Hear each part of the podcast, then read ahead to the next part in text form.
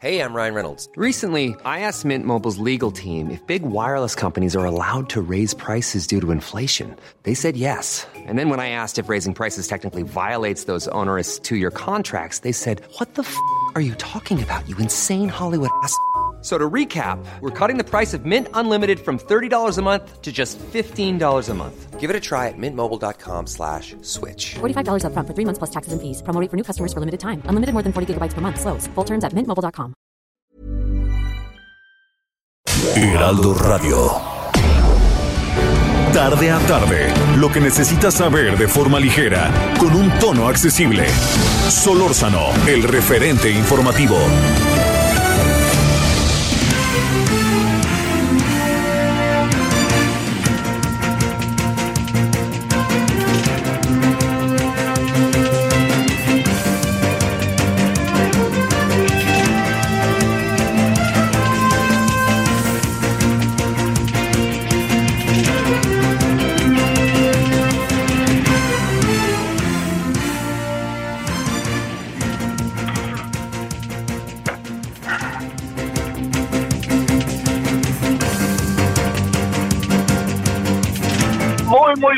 Tardes. Gracias que nos acompaña como todos los días. Son ahora las 16 horas en la hora del centro. Estamos en el 98.5 de FM, Heraldo Radio, acompañándole como todos los días entre las 16, el referente informativo entre 16 y 18 horas en la hora del centro. Toda nuestra red a lo largo y ancho de nuestro país y más allá de nuestras fronteras. Gracias que nos acompaña. Un día muy muy soleado con mucho parecía que en la mañana incluso podía llover aquí en la Ciudad de México pero no se viene el sol y está el día muy caluroso.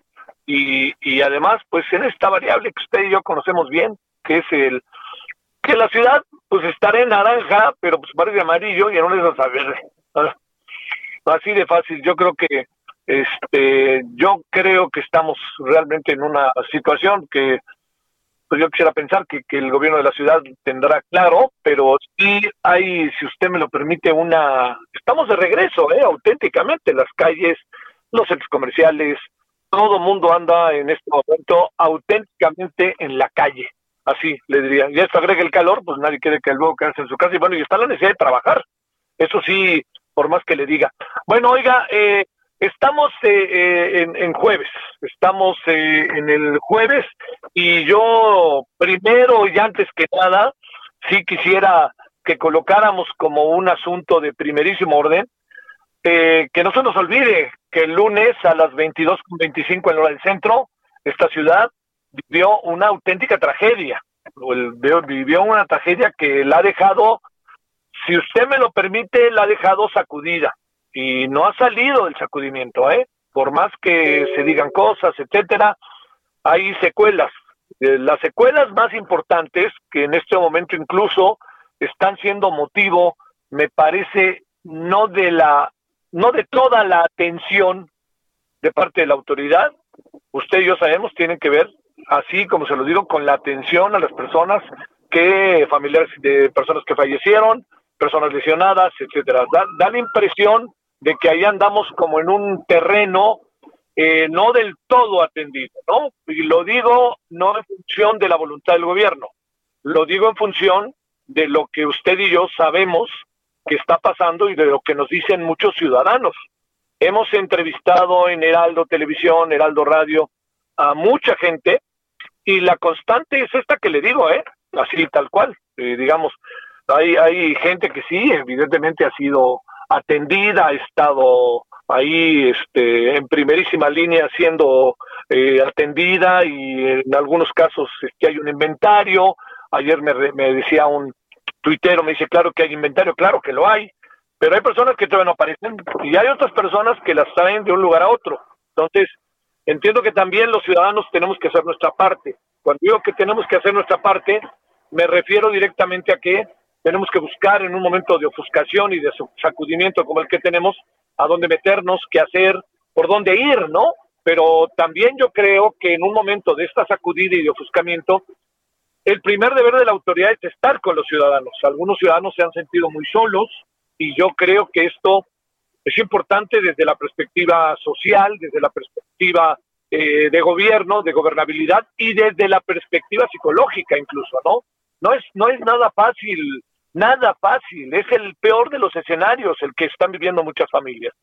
Incluso, si me permite, salvando las distancias, es el mismo escenario que los vecinos están viviendo, lo que los vecinos viven en función de lo que muchos de ellos, sin quizás mm, sin un conocimiento pleno de la ingeniería, sin un conocimiento pleno de lo que significan ciertas cosas en términos de la construcción, pero con el sentido común a el sentido común ahí a la, ahí a la vista, pues ni más ni menos que eh, muchos de ellos alertaron de que algo estaba sucediendo, de que algo estaba pasando, alertaron que este, había cada vez más problemas, que cuando pasaba un camión pesado eh, temblaba mucho la tierra, alertaron que había incluso condiciones este, nada favorables en las propias traves, en las ballenas.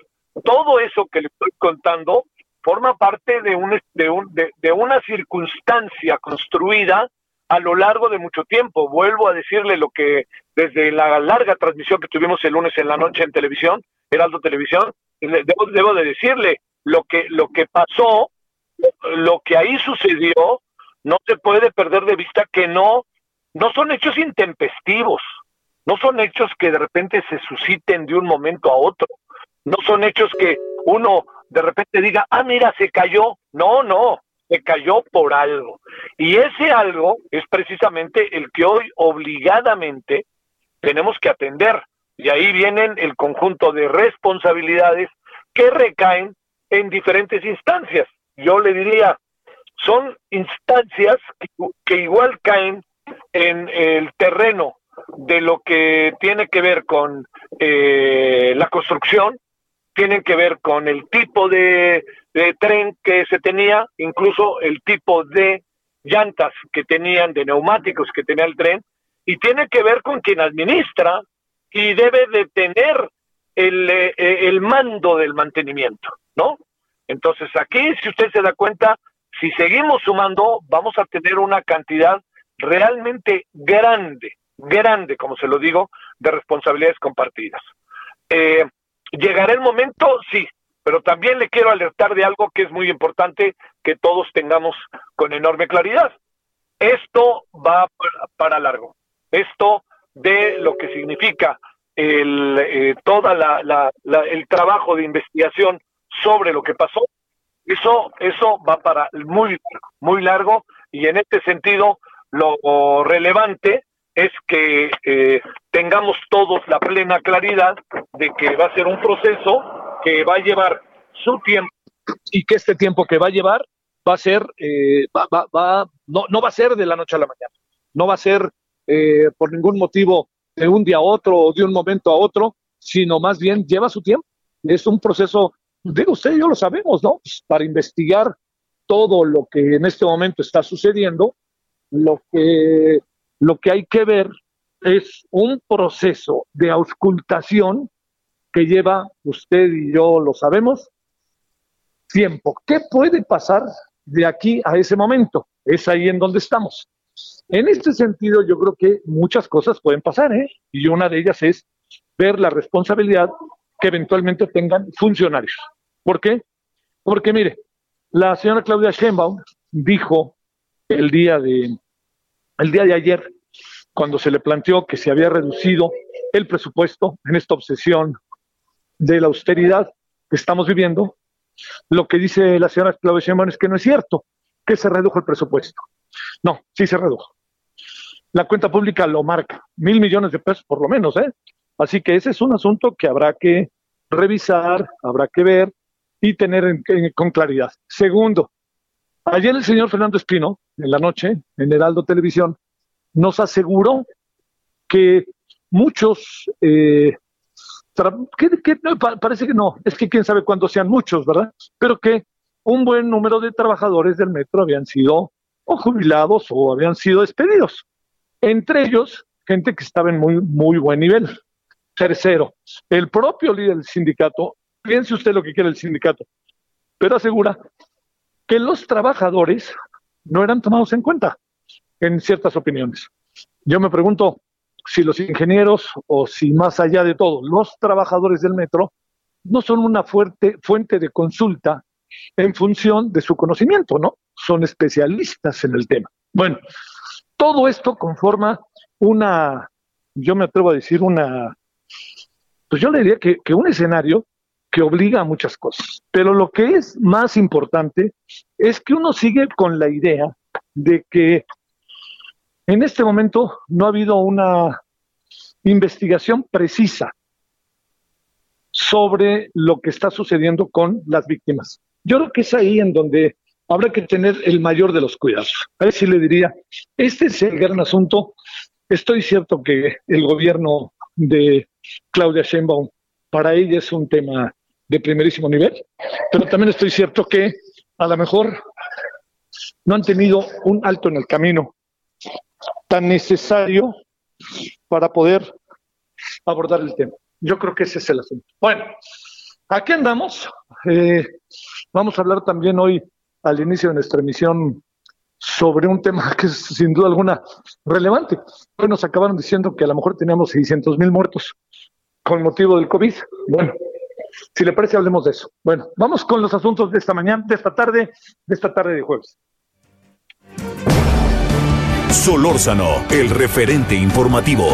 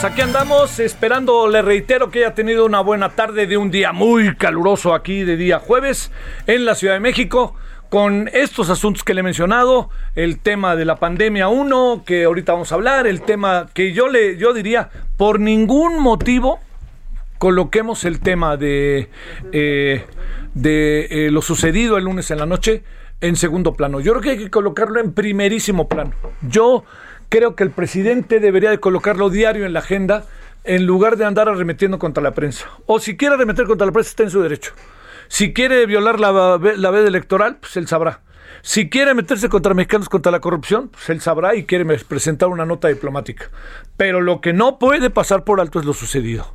Y yo creo que ahí él sabe que si alguien le pega a esto, pues es al gobierno de Claudia Sheinbaum, a que al señor Marcelo Obrar, y bueno, si quieren colocar en el camino, que seguramente lo van a hacer a Miguel Ángel Mancera, pues que lo hagan. Bueno, 16 con 13 en la hora del centro. A ver. Solórzano, el referente informativo. Le queremos agradecer como lo hacemos eh, regularmente cada vez que le pedimos una opinión amablemente está con nosotros al profesor Arturo Erdeli, quien es eh, profesor de la UNAM, de la FESACatlán, eh, con maestría y doctorado en matemáticas por la UNAM, especialista en estadística y probabilidad. Arturo, ¿cómo has estado? Gracias que estás con nosotros. Buenas tardes. ¿Qué tal, Javier? Buenas tardes, a tus órdenes. Bueno, este, a ver, qué fuerte lo del metro, ¿no, Arturo?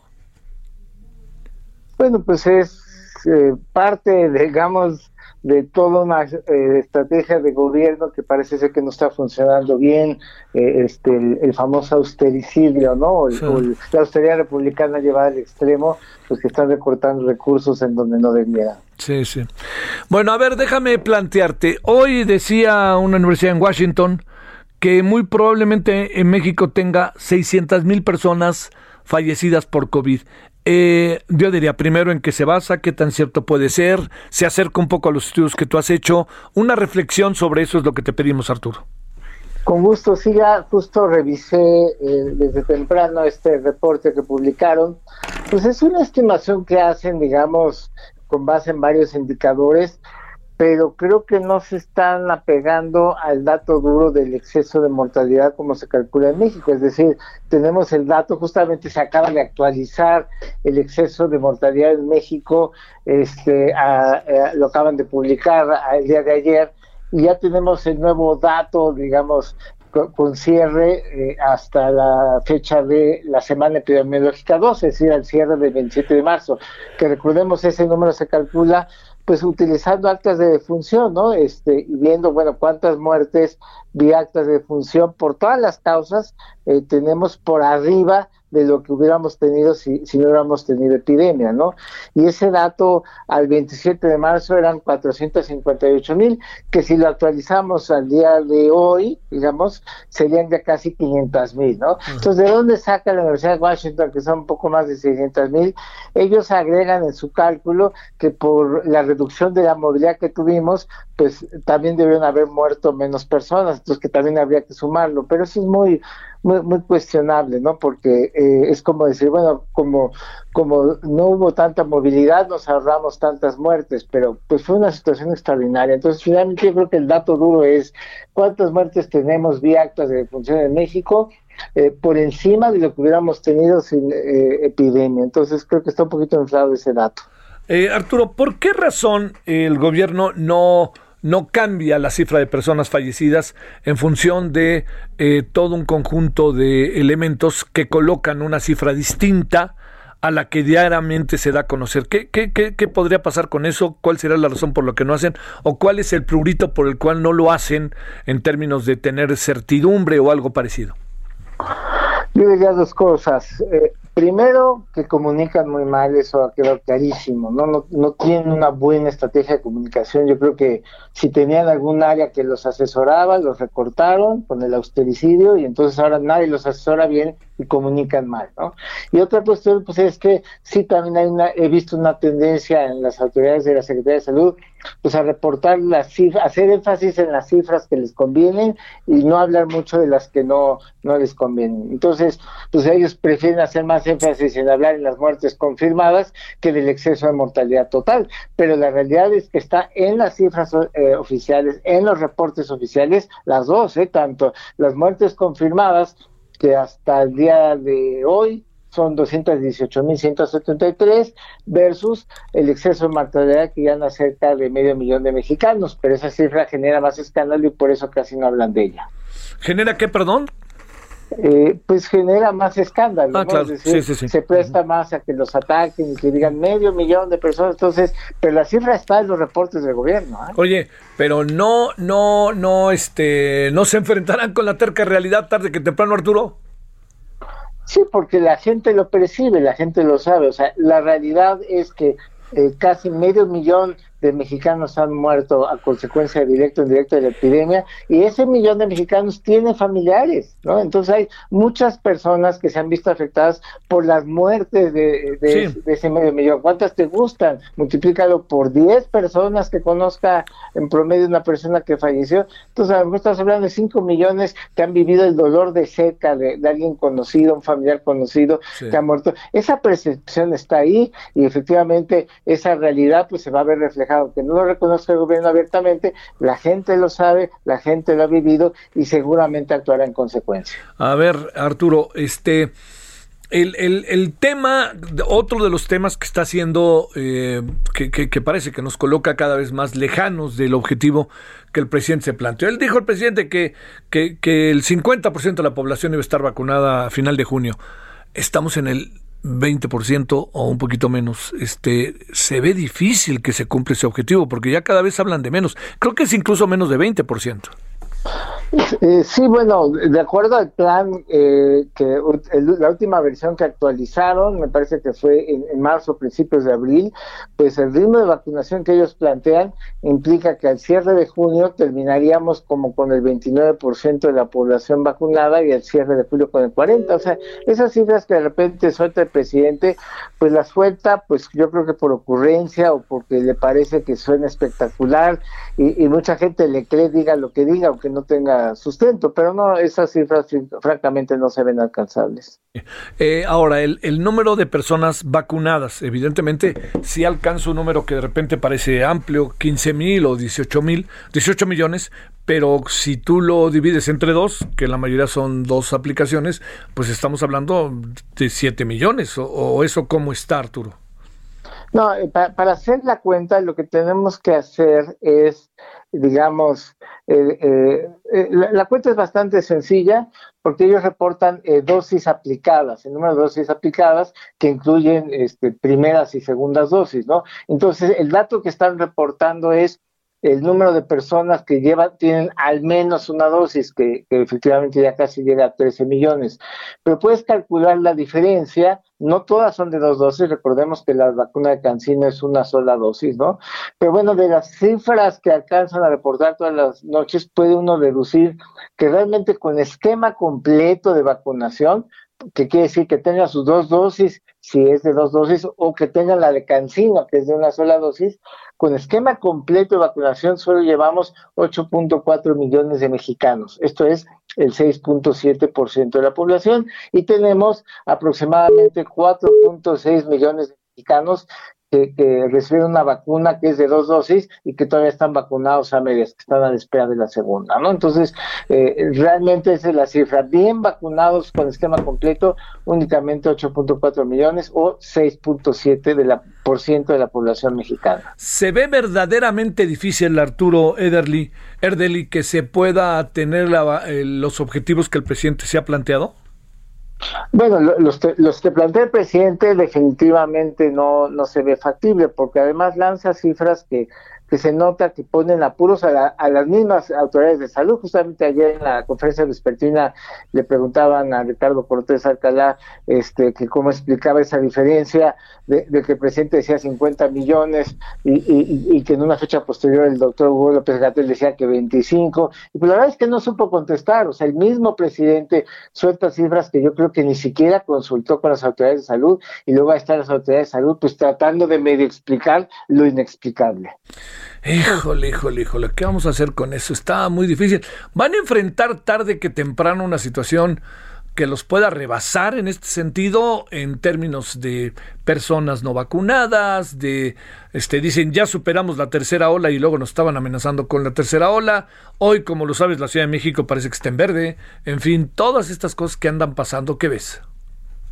Mira, eh, tenemos eh, algunas buenas noticias, digo, y no por, por a, decisiones acertadas del gobierno, sino porque ya hemos pagado un precio muy alto con contagios y con muchas muertes. Entonces, la realidad que yo veo en México es, eh, pues aproximadamente estimo que ya el 55% de la población ya tuvo contacto directo con el virus, la gran mayoría asintomáticos o casos leves, ¿no? Pero, pero ya, o sea, cuando ya estás hablando de que más de la mitad de la población ya tuvo el virus, eso empieza a generar una, una barrera que explica por qué los casos han estado disminuyendo. Por eso digo que no es mérito del gobierno, es más bien porque el gobierno no controló bien la epidemia, se dispararon mucho los contagios y ahora y hay tanta gente que ya se contagió y que tiene algún tipo de inmunidad, que yo sé que los infectólogos cuestionan mucho, no es la inmunidad ideal, este, y es una inmunidad un tanto heterogénea, pero algo sirve de barrera a ese 55% eh, por ciento de personas que ya tuvieron contacto con el virus,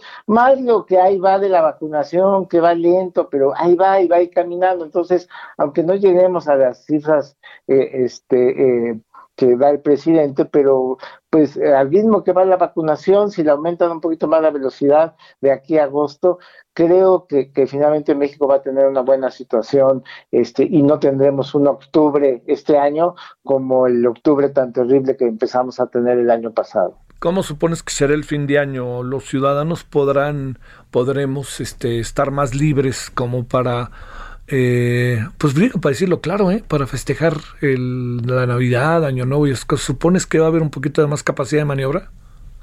Yo estoy optimista en que sí, por lo que veo en las cifras, en las tendencias, eh, al ver cuánta gente ya se contagió, la vacunación, que aunque va lenta, creo que todavía tenemos tiempo de que se acelere. Entonces, yo sí, francamente, estoy optimista para el segundo semestre de, de este año. Te mando un gran saludo, Arturo Erdeli, gracias que estuviste con nosotros. Encantado, Javier, a tus órdenes. Gracias. Bueno, este hoy ha habido un, hoy ha habido dos asuntos en las redes muy interesantes. Uno, un artículo que publicó hoy la señora eh, Guadalupe Loaiza, en que le da con todo a Marcelo Ebrard. Y Marcelo Ebrard respondiéndole, recordándole un podcast de Guadalupe Loaiza en 2011, en donde decía que el mero, mero petatero era Marcelo Ebrard. Bueno, yo no sé si se plantea en este caso que se vale arrepentirse, ¿no? Y uno ve nuevas cosas, pero como sea, se lo cuento como uno de estos asuntos que he estado muy comentado esta mañana. Pausa. El referente informativo regresa luego de una pausa. Heraldo Radio, la H que sí suena y ahora también se escucha. Heraldo Radio. Estamos de regreso con el referente informativo.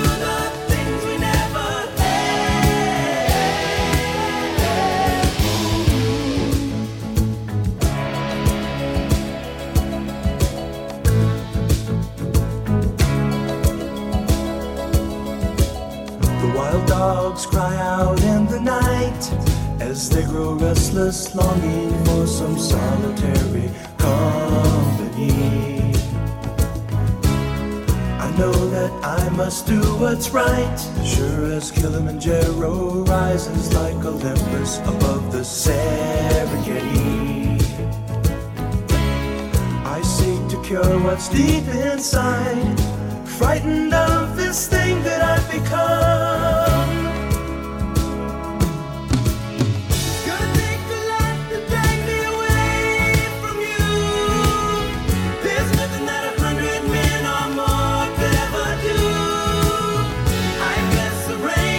Bueno, aquí andamos de vuelta escuchando a África.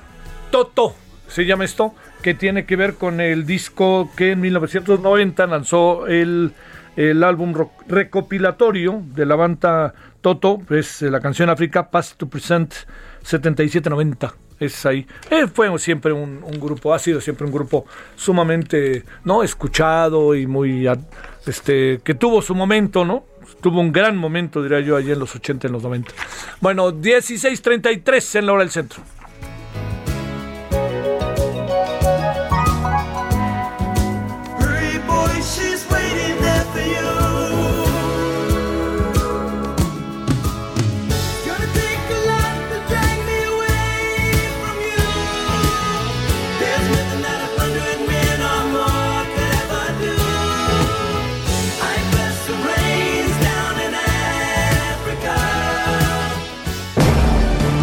Solórzano, el referente informativo.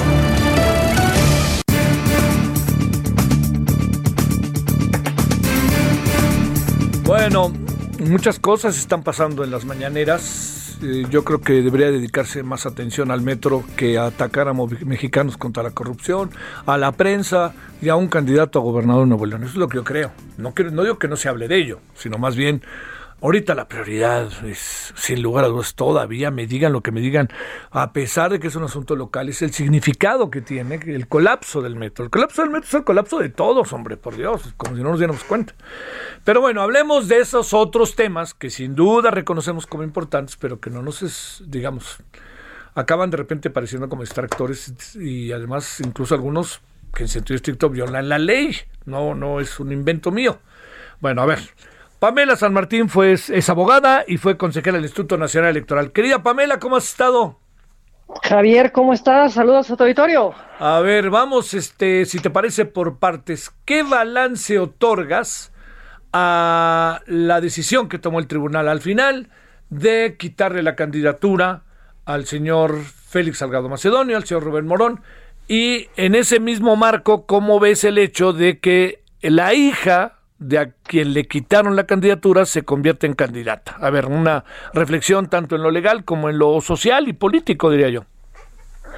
Pues empezaría por la decisión que tomó el tribunal. Eh, me parece que fue la decisión correcta y esto no tiene que ver con quién fue afectado por la misma, Sí, sí. sino por el precedente que se genera y por la forma en la que se privilegia la fiscalización de los recursos de los partidos políticos, de los candidatos y las candidatas. Es decir, que se tenga que rendir cuentas respecto de los recursos que se emplean en las contiendas electorales.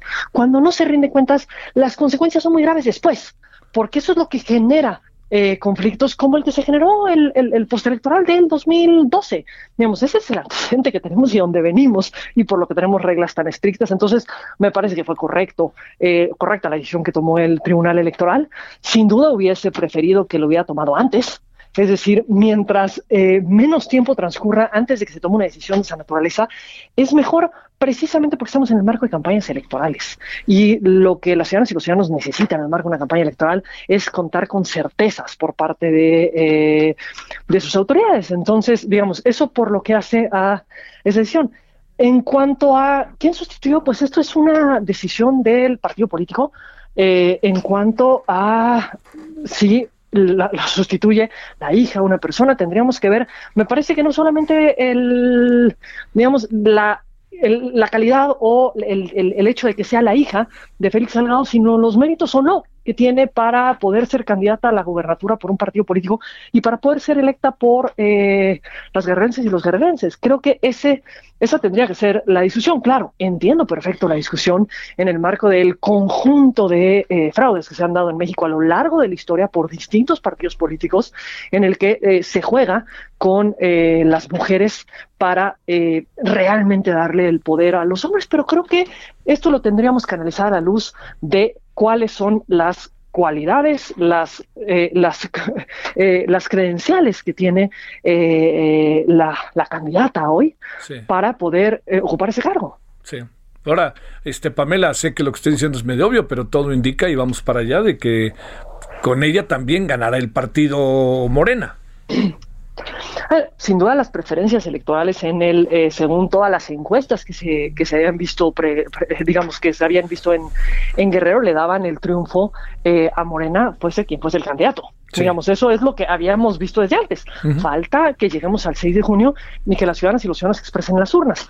Las, eh, las encuestas no necesariamente han medido los fenómenos de forma adecuada en, en ocasiones anteriores, pero ahí se veía un margen bastante grande. Entonces, eh, esperemos qué es lo que ocurre, pero también me parece que los distintos partidos políticos se tienen que hacer cargo y los distintos partidos políticos no excluyo a Morena, incluyo a Morena Sí, de claro, eh, sí, sí, los sí. efectos que han tenido o que están teniendo los gobiernos que están llevando a cabo. Es decir, sí hay reacciones por parte de la ciudadanía que premian o castigan eh, buenos o malos gobiernos. Y esto eh, pues se va viendo en las distintas elecciones y sin duda eh, tendremos un, reflejo de la percepción ciudadana el, el día 6 de junio en las distintas elecciones que hay en el país, que son muchas. Sí, sí, sí, sí. A ver, punto y seguido, que no punto y aparte, mi querida Pamela, punto y seguido.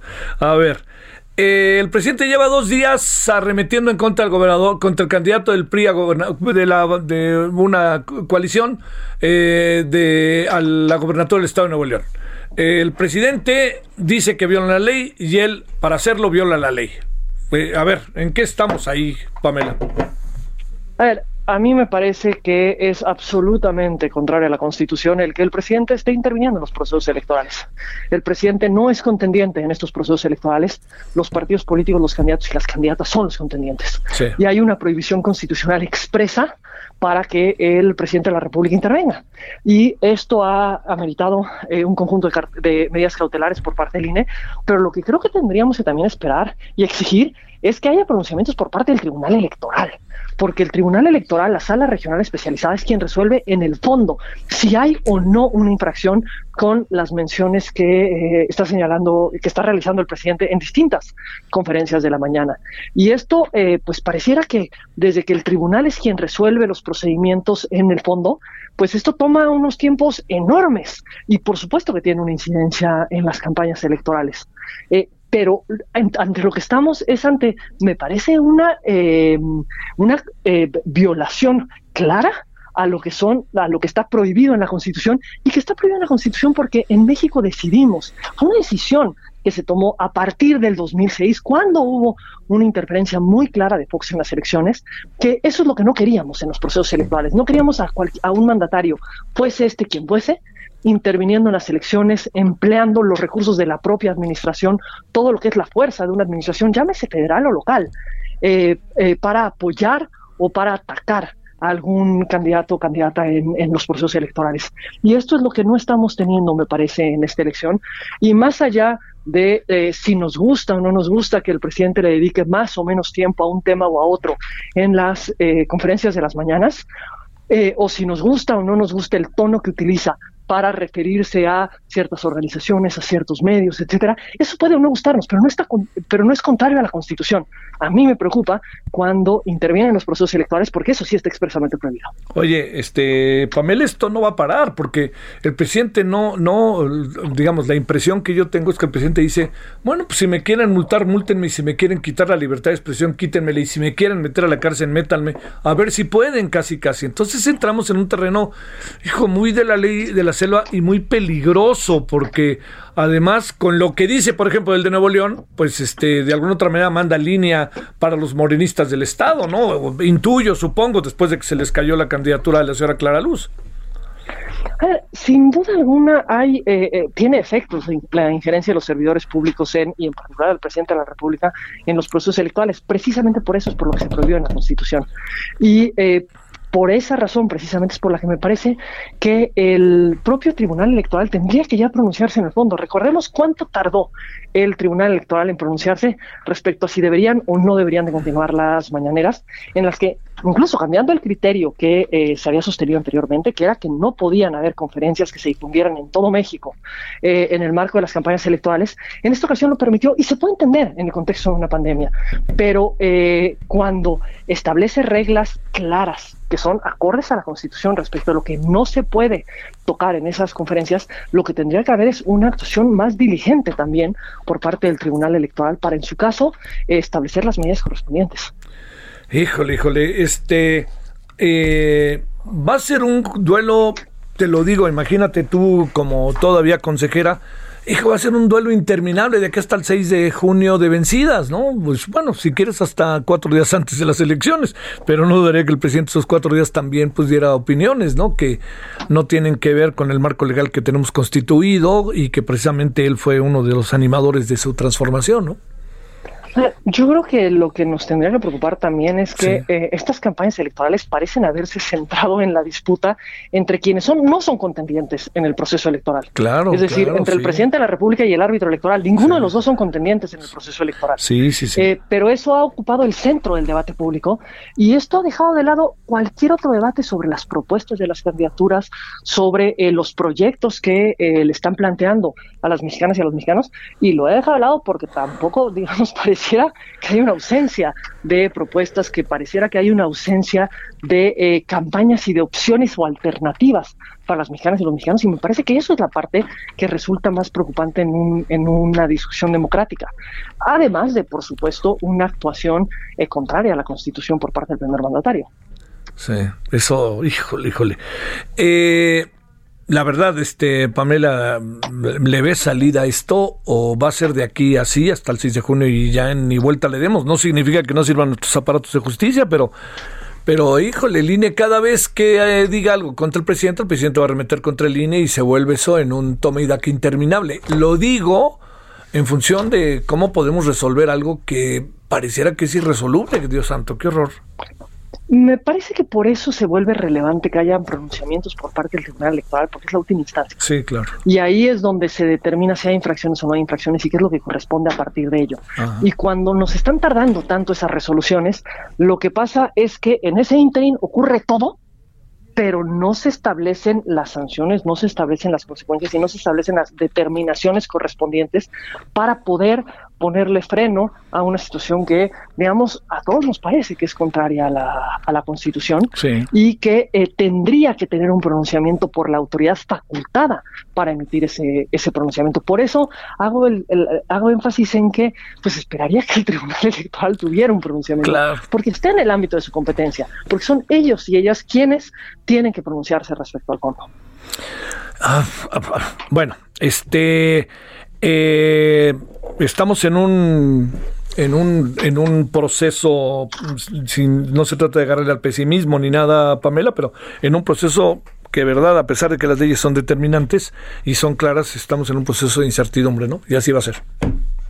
Me parece que estamos en un proceso de incertidumbre por, un, digamos, una actuación también eh, poco oportuna por parte de las autoridades, y en este caso me, me refiero mucho al, al Tribunal Electoral, Sí. y porque empiezan a hacer la, la discusión eh, se da en torno a si las reglas con las que inició el proceso nos gustan o no nos gustan, dependiendo de a quién benefician o a quién perjudican.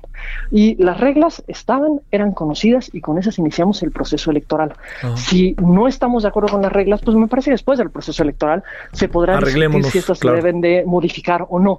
Pero en el marco de este proceso electoral, las reglas son claras y estaban establecidas. Ah. Y no estamos ante eh, circunstancias que nos debieran de sorprender. Sí, sí, sí. A ver, eh, otro tema, para cerrar, si te parece, Pamela, que tiene que ver con lo que se vislumbra como la posibilidad de que Morena pierda la candidatura en la persona de en la, en, en la, en la candidata que tiene para el gobierno de San Luis Potosí por las mismas razones que perdieron la candidatura Félix Salgado Macedonio y Rubén Murón. A ver, eh, ella ha dicho que no es cierto, que está lista y que tiene toda la información. Esta parte, ¿cómo la ves? Mm, digamos, lo que yo tengo es lo mismo que tú, que son eh, información periodística que señala que eso es lo que va a ocurrir. Me parece que sin duda alguna el INE tendrá que dar una explicación, pero en particular sobre un tema, por qué se está resolviendo hasta ahora.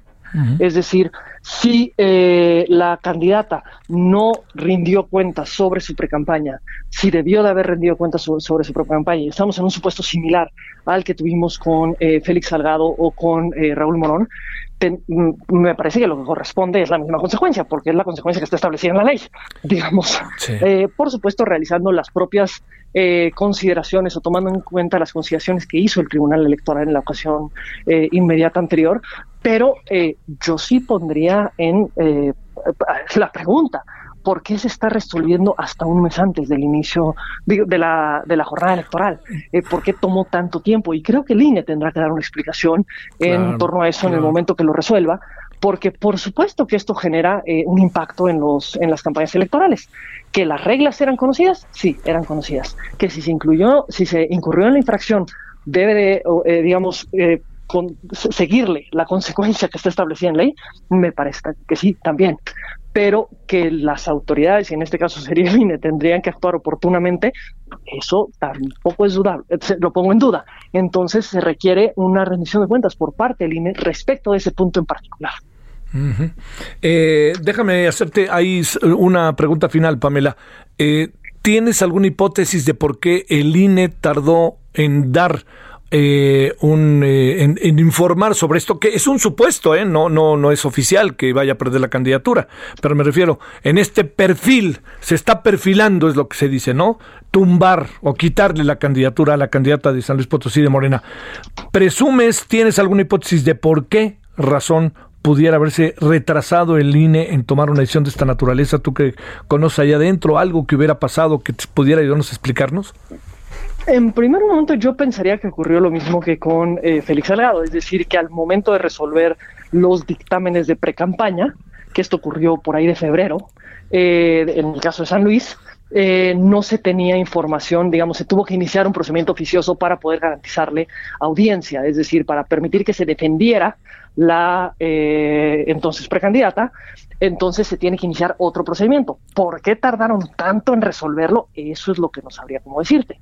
Ahí sí eh, no tengo alguna hipótesis eh, so- sobre ese particular, porque si hay algo que eh, siempre buscamos hacer al interior del INE, al menos en el tiempo que yo fui consejero electoral, era resolver cuando podía estar en juego una candidatura que eh, y la campaña ya fuese a iniciar, tratar de resolver antes del inicio de la campaña o lo más cercano posible una vez iniciada esta, precisamente para generar la, men- la menor afectación a la campaña. Supongo que deberá de haber alguna razón por la que en esta ocasión se retrasó, pero no, no se me ocurre cuál sería. Si Sí, no, no, no anda ahí como tan a la vista, ¿no? Este, vamos a tener un. Es que fíjate que hace rato dijiste algo, déjame insistir, Pamela, en algo que tú dijiste. Está terrible que el, el centro y el ojo del huracán esté en el árbitro y en el presidente y no los candidatos, ¿no? Efectivamente, eso es lo que ha marcado, me parece, Sí, esta contienda sí, electoral, sí, bajo una lógica absolutamente polarizante. En lo que nos ponemos a discutir es si tiene la razón el INE o tiene la razón el presidente o si tiene la razón el tribunal, pero incluso eso nos está haciendo perder de vista el fondo de las decisiones que se toman. Cuando discutimos el tema, por ejemplo, de si se le debe de negar el registro o no a determinados precandidatos o a determinadas precandidatas, pareciera que la discusión es si eh, ellos son los buenos y el INE es el malo o viceversa. Pero no nos ponemos a discutir que en el fondo de eso está una discusión sobre las reglas de fiscalización. Cuando se discute eh, si el INE está actuando indebidamente por eh, el acuerdo de la sobrerepresentación, o sea, el tribunal está actuando indebidamente por el eh, acuerdo de la sobrerepresentación, parece que es otra vez una discusión entre buenos y malos, pero no así una discusión sobre cómo nos, cómo se debe de conformar el Congreso a partir de las reglas Sí, sí, constitucionales. sí, claro. Cómo garantizar la adecuada representación de todas y todos a partir del voto que cada uno de nosotros emitimos en las urnas. Digamos, esa discusión de eh, polarizante eh, que se que pone en el centro al árbitro y en muchas ocasiones al presidente de la República, nos hace incluso perder de vista el fondo de las discusiones que, eh, que están detrás de algunas de las decisiones, más allá de que yo siempre lo, lo, lo diré y lo creo realmente. Eh, el INE, al igual que todos los demás eh, organismos, que todos los servidores públicos, sus consejeros, tienen que estar sujetos a una rendición de cuentas y a un contexto de exigencia enorme. Y por supuesto que pueden ser criticados, pueden ser eh, puestas en discusión las decisiones, la los antecedentes de las mismas, las congruen- la congruencia de las mismas a lo largo del tiempo, pero cuando eso es el centro del debate político, del debate electoral, en una campaña electoral en la que hay tantos cargos en juego, me parece que eso nos tiene que llevar a un punto de preocuparnos por cómo estamos llevando nuestro proceso democrático y cómo estamos carentes de propuestas por parte de los distintos actores, no solamente del partido político en el gobierno, no solo de Morena, también de eh, todos los partidos de oposición que pareciera que no tienen más elementos que los señalamientos contra el propio presidente de la República. Tienes toda la razón en este último. Mi querida Pamela San Martín, gracias que estuviste con nosotros. Gracias a ti, Javier, y nuevamente saludos a tu auditorio. Gracias, Pamela, ex abogada, ex consejera del Instituto Nacional Electoral y clarísima, ¿eh? Ya vio usted lo que dijo. Vámonos, eh, Misael Zavala, ¿dónde andas, Misael? Javier, buenas tardes, buenas tardes al auditorio. Pues te cuento que hoy la Sala Regional Especializada del Tribunal Electoral del Poder Judicial de la Federación rechazó sancionar al presidente Andrés Manuel López Obrador por haber expresado logros de gobierno y hablar de elecciones durante la etapa del proceso electoral, esto en las conferencias de prensa mañanera. En una primera denuncia analizada en sesión el día de hoy, los magistrados votaron por no sancionar al presidente por el informe de labores de los primeros 100 días del 2021 realizado el pasado 30 de marzo. La denuncia del PRD contra el mandatario exigía una sanción debido a que el informe supone la exposición ilegal de propaganda gubernamental en periodo de campañas electorales. Sin embargo, los magistrados de la Sala Regional Especializada negaron que haya una promoción especial del presidente o del mismo partido Morena, ya que no afectaron al principio que rige la materia electoral. En otra denuncia, Javier, eh, en esta ocasión del Partido Acción Nacional, la sala especializada del tribunal votó en contra también de aplicar una sanción al presidente López Obrador por hablar de elecciones durante la conferencia de prensa mañanera del pasado 25 de marzo, donde afirmó que hay una estrategia contra el movimiento de transformación para que no tengan mayoría en la Cámara de Diputados. Este proyecto de la magistrada Gabriela Villafuerte se pretendía sancionar al mandatario por esas expresiones, ya que López Obrador se asume como militante de Morena y dirige un mensaje contra partidos de oposición. Sin embargo, los magistrados Luis Espíndola y el mismo presidente de la sala regional, Rubén Jesús Lara Patrón, votaron en contra del proyecto porque consideraron que las expresiones del presidente no constituyen propaganda gubernamental porque no expone acciones de gobierno y, do- y lo dicho fue emitido por cuestiones eh, pues de respuestas a una pregunta de un periodista Javier Sale. también eh, Eh, eh, si quieres después de la pausa para que no nos este eh, no nos presionemos querido Misael bueno vamos a la pausa estamos de vuelta 16.54 casi 16.55 en hora del centro ya volvemos El referente informativo regresa luego de una pausa. Heraldo Radio. Heraldo Radio. Tarde a tarde, lo que necesitas saber de forma ligera, con un tono accesible. Solórzano, el referente informativo.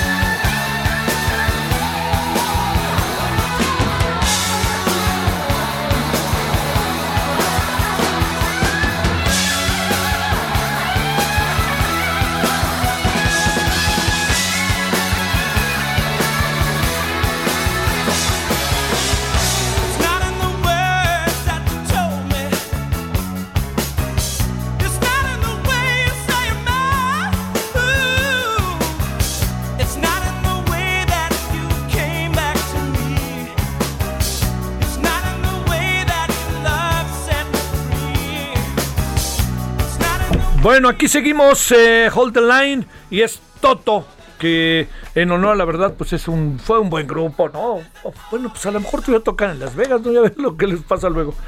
Eh, el día de hoy, pero de un 6 de mayo de los 90, se lanzó el álbum recopilatorio de la banda de rock estadounidense Toto, llamado Past to Present, pasado al presente, 1970-1990. Bueno, hold the line. Ahí mero, mero, Toto.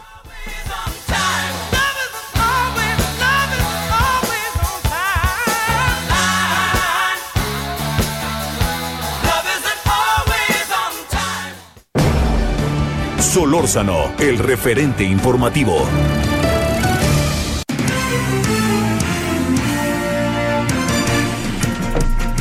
Bueno, Carlos Navarrete, cuéntanos qué pasa por allá en Guerrero. Muy buenas tardes. Buenas tardes, buenas tardes al auditorio. Comentarte que en la noche de ayer fueron asesinadas a balazos seis personas, dos mujeres y cuatro hombres en la ciudad de Iguala, aquí en el estado de Guerrero. Los homicidios ocurrieron en hechos distintos en un lapso menor a dos horas, esto a pesar de que la Guardia Nacional y el gobierno del estado asumieron el control total de la seguridad del municipio desde el 18 de marzo. Eh, la primera víctima fue una estilista de aproximadamente 25 años, quien fue asesinado por hombres armados en un salón de belleza de su propiedad. Minutos después fueron ejecutados dos hombres en la colonia Lindavista, al norte de la ciudad. Las víctimas eran dos hermanos y sus cuerpos quedaron afuera de un puesto de tacos.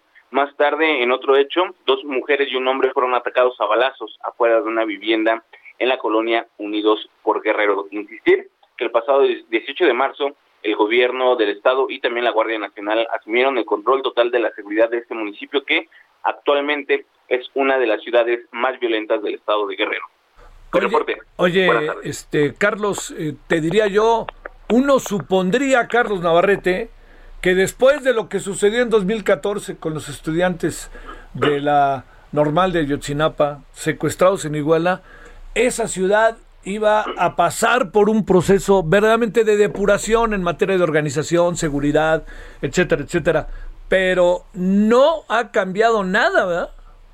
Hubo un- justamente tras el acontecimiento de Chinapa, sí hubo cambios en la ciudad, los índices delictivos reducieron, Ajá. el gobierno federal asumió el control de la seguridad de ese municipio y esta eh, paz, eh, o por lo menos así se percibía, duró aproximadamente dos años. Después comienza el repunte nuevamente y las autoridades no han hecho gran cosa para poder erradicar ese problema. Sí, no, no, no. Bueno, tenemos una idea de el motivo por el cual estas seis personas fueron este, asesinadas en un lapso de dos horas, Carlos. Ni idea, hay alguna qué ajuste de cuentas, se fueron asaltados, qué, qué, cuáles son las hipótesis que hay al respecto. Bueno, hasta este momento la Fiscalía General del Estado no ha emitido ninguna comunicado al respecto, se desconoce ahorita eh, al- alguna versión oficial, sin embargo, hay que decirlo, este, este, esta situación se da en el contexto de la, de la, de la confrontación entre dos grupos delictivos que tratan de controlar las, eh, el municipio de Iguala, que es, eh, es un punto estratégico para el- los grupos de la delincuencia organizada. Bueno, sale, te mando saludos, Carlos, buenas tardes. Gracias, buenas tardes. Bueno, vámonos allá hasta el norte, Atahualpa Garibay. ¿Cómo te ha caído, mi querido Atahualpa? Buenas tardes. Buenas tardes, Javier. Buenas tardes a todo el auditorio.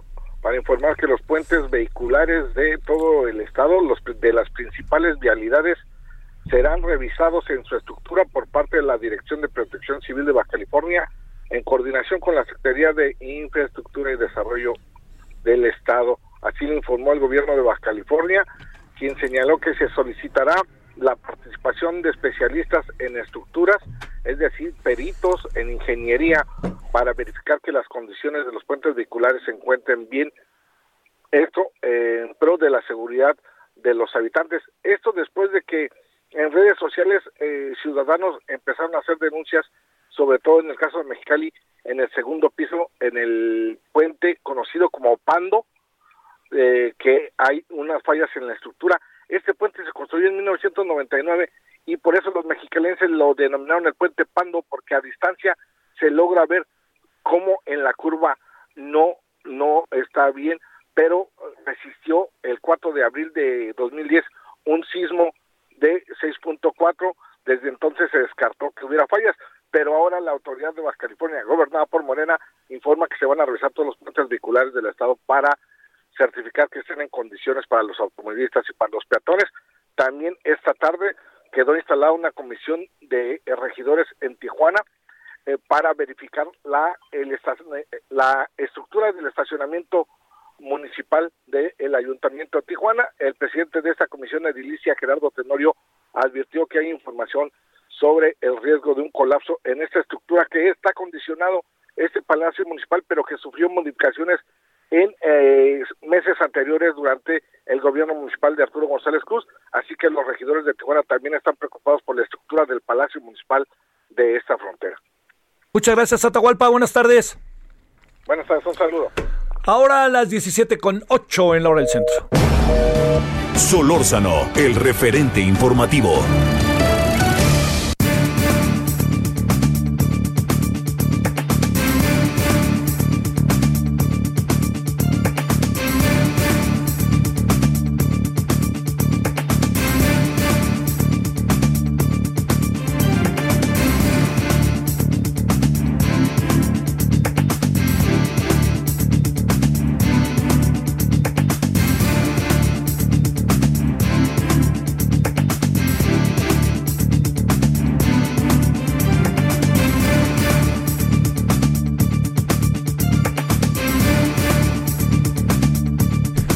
Diecisiete con 9 en la hora del centro. Le queremos agradecer al gobernador del estado de Hidalgo, el señor Omar Fayad, que esté aquí en cabina, que no suele pasar. Luego hablamos con él, pero por teléfono, pero que venga acá. Le hizo una visita al Heraldo y nos da mucho gusto.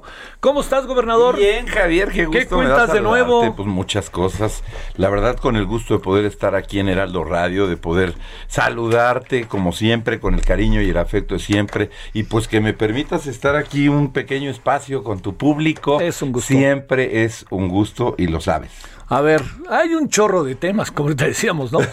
Hay muchísimos, pero ahorita acuérdate que hay una cosa que se llama veda y que Sí, tenemos que ser muy Sí. cuidadosos o te multan o me multan o nos corren. Sí, sí, sí. No, ad- además, yo diría que en, en tu caso diría que el buen juez por su casa empieza, ¿no? O Sí, sea, así es. si tú eres gobernador y te lanzas aquí, claro que me dan ganas de decirte si va a ganar el PRI o no, ¿no? Este, pero cosa que lo dije yo. Oye, ay, y te voy a tener que contestar como Juan Gabriel decía, ¿eh? Este, lo que se ve no se juzga.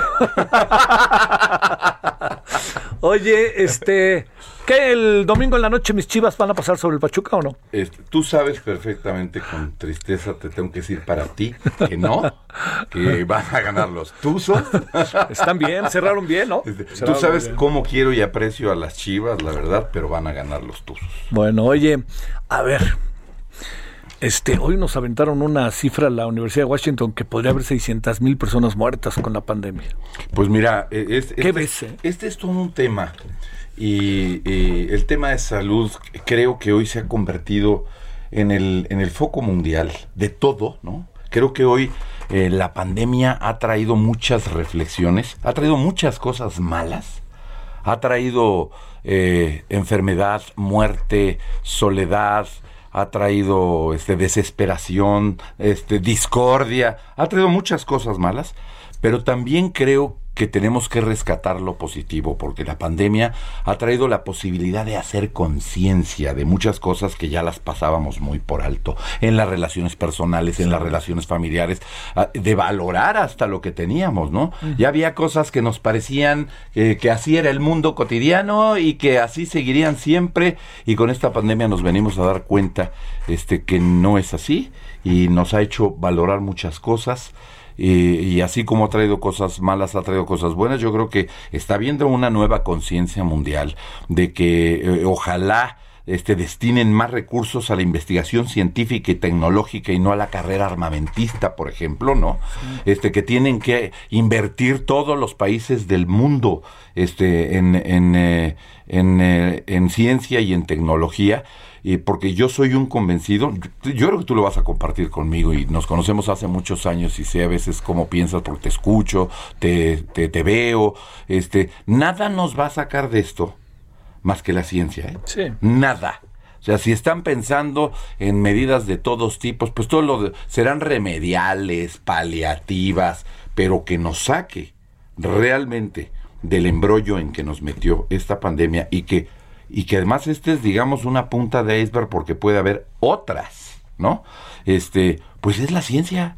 Hay que invertir en ciencia y en tecnología para que podamos hacerle frente a esto, para poder tener verdaderamente una soberanía en un mundo globalizado en materia de salud, que es muy importante, para no estar haciendo filas, a ver cuándo se le ocurre a las grandes potencias vendernos y en qué términos vendernos vacunas, medicamentos. Este creo que este países como México tenemos que hacer un gran esfuerzo por dedicarnos al tema de la ciencia, a la tecnología y en el caso de la salud, a la fabricación y producción de medicamentos, más que estar pensando en seguir importando este, cosas que, que ni conseguimos en el mundo, ¿no? Estamos viendo un tema verdaderamente complicado, digno de un gran análisis y en el que todos tenemos que poner un granito de arena para poder. Oye, estamos lejos de eso, ¿no, gobernador? Sí, claro que estamos lejos de eso. O sea- el mundo está lejos de eso. Pero digamos, nosotros Salvo con todas las excepciones, no, como país estamos lejos de esos todavía.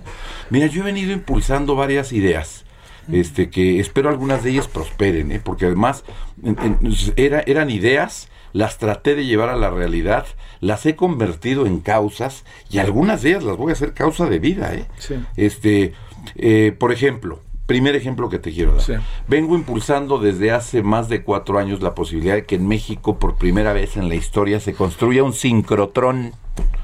A lo mejor tú vas a preguntar, y la gente que nos está escuchando, ¿y Te- qué es te- eso, te- no? Que, te lo estoy preguntando. ¿Qué dice el loco gobernador Omar Fayad de Hidalgo que hay que hacer un sincrotrón? ¿Qué es eso? Este, es un acelerador de partículas que produce un haz de luz tan potente que permite el análisis de la materia a nivel molecular. Y entonces te sirve para todo para todas las ciencias, este, te sirve para todas las actividades humanas. Lo mismo nos va a servir para las vacunas, para los medicamentos, que para los análisis este, este, biológicos, genéticos, este, moleculares, que para la industria petrolera, que para la industria textil, para el análisis de materiales, en fin. Este, somos el único... ¿Quién lo está haciendo ahí en tu estado? ¿En la universidad o quién? No, el gobierno del estado gobierno de Hidalgo impulsa. El gobierno. El gobierno Ah, de Hidalgo impulsa esta idea este, de que podamos tener por primera vez en la historia un sincrotrón. Somos el único país de la OCDE que no tiene un sincrotrón. En América, ningún país de América es de habla hispana tiene un sincrotrón, excepto Brasil sí tiene un sincrotrón, pero no, pero eh, ellos hablan portugués, ¿no?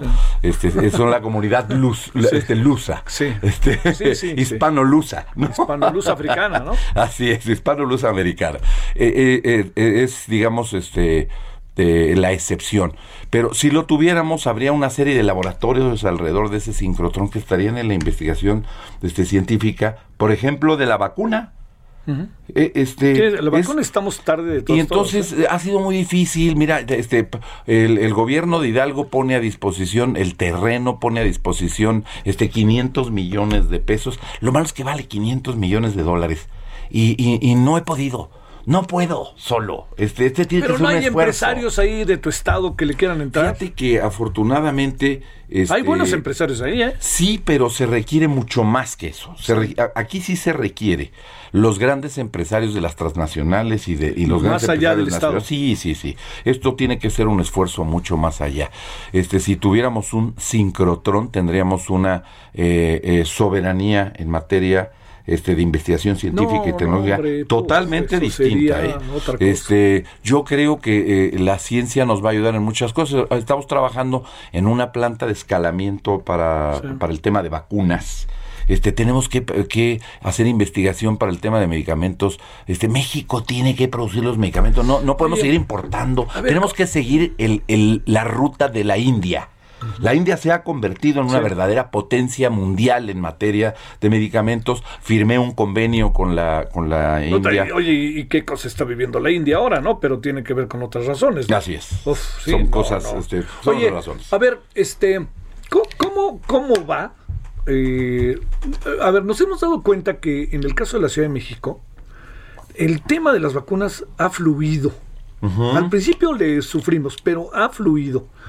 ¿Cómo le ha ido a, una, a un estado circunvecino, que, es, que tienes dependencia y eh, nosotros tenemos dependencia con ustedes, este, en todo el proceso de vacunación?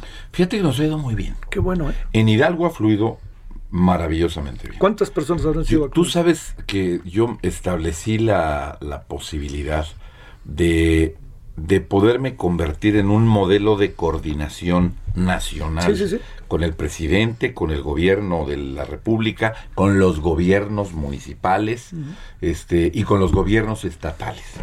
Yo creo que eh, esta crisis nos tiene que obligar a estar a- a- en, en- en unidad, trabajando juntos, no estarnos grillando. Podemos disentir, se vale disentir, hay que decirlo, pero, pero, pero no se vale politizar y no se vale grillar con este tema. Este, nosotros hemos logrado eh, una coordinación tal que ha permitido que fluya el, pro- el programa de vacunación. Además, este, tenemos una reunión semanal, eh, eh, casi siempre la hacemos cada jueves. El gobierno de la República, representada con este, mi querida amiga y maestra Olga Sánchez Cordero, secretaria de Gobernación, este, pero están los secretarios del Gabinete Federal que tienen que ver con el tema de vacunación, con el tema de recuperación económica y ahora incluso ya está con el, el tema de educación, como vamos a iniciar el proceso de vacunación este, con eh, el sector educativo, eh, están las autoridades laborales también. ¿Ya, ya habrán terminado todo lo que tiene que ver entre 60 y 80 años, algo así, o todavía les faltará? Eh, esa parte está, yo creo que prácticamente. Prácticamente terminado. Sí, ya, yo creo que está en un, ya, ya está en un nivel muy avanzado. No, no, no me traje las cifras. No, no, pero supongo que incluso por la densidad de población, cantidad de personas. vamos en tiempo y forma con las metas. Está Este, hemos venido impulsando la idea de que terminemos con el personal administrativo, el sector salud. Este, he venido insistiendo con el gobierno de la República, ha habido sensibilidad para ir atendiendo El los tema temas. de los médicos privados. Este, el tema de los médicos privados, ya estamos avanzando bueno. en el tema de los Eso, médicos hijo, ¿no? privados. ¿Qué de quejas he escuchado? Este, Qué bárbaro. Sí, pues mira, es que las cosas también este, tienen que llevar un cierto, una cierta prelación, un orden, y tiene que haber una cabeza. Y aquí los gobernadores tenemos que entender Sí, claro. que hay una cabeza, ¿no? Sí, sí. Este, y no podemos andar nosotros en estrategias diversas que no sean una estrategia este, nacional. Nos puede gustar o no, o podemos disentir o no, pero para eso hay mesas de trabajo en donde decimos las cosas y afortunadamente los planteamientos que yo le he hecho al gobierno de la República en esta materia, en las reuniones de los jueves, casi Sale. todos han sido atendidos. ¿Ya y te pongo un ejemplo. A ver, no, yo no. perdón, no, perdón. no, todavía no. Pon- ponme el ejemplo, perdón. Voy, Este, voy en el en el bloque, aunque usted no lo crea, voy en el de 50-60, ¿eh? ya, yo ya, las dos me tocaron. Tú ya también. Sí, 69. es que eh, a veces cuando te veo crees, creo que es hace 40 años ¿Te o acuerdas? 30 que nos conocemos. En el Congreso. Y ya no sí. estamos tan Oye, jovencitos. pero a ver, pero ibas a poner el ejemplo y te interrumpí. Este, Que, estaba, que estábamos en este todo el proceso de lo que hay que hacer con Olga Sánchez Cordero, etcétera, de lo que están Ah, sí, haciendo. por ejemplo, mira, este, el, el planteamiento original que nos había hecho el gobierno de la República, eh, empezábamos a vacunar en las zonas rurales e indígenas. Este, por el planteamiento en el que estamos de acuerdo de que siempre hay que atender a los más vulnerables, Sí, a los más claro, pobres, claro. a los indígenas, en fin. Pero resulta ser que muchos de los municipios que estaban incluidos no tienen ni casos COVID, porque tienen un cerco epidemiológico natural. Pues la sierra, la huasteca, los montes, en fin. Sí, gobernador, Este, hácelos ver a todos. Pero, pero hubo gran sensibilidad en el caso de Hidalgo y yo propuse que empezáramos con Tizayuca, la, ¿no? la zona conurbada con el Estado de México donde más casos se dan, Pachuca, eh, Mineral de la Reforma, eh, estos municipios en el sur de Hidalgo, donde tengo la mayor concentración de población, este, que empezáramos eh, eh, no solamente allá, Sí, sí. sí, allá están los más pobres, sí, los más vulnerables también, este, pero no los más afectados desde el punto de vista de la pandemia. Sí. Epidemiológicamente nos indicaban los datos que teníamos que empezar en los grandes centros de población, hubo mucha sensibilidad, luego luego nos dieron respuesta, se preparó el gobierno de la República, este el- la Secretaría de Salud,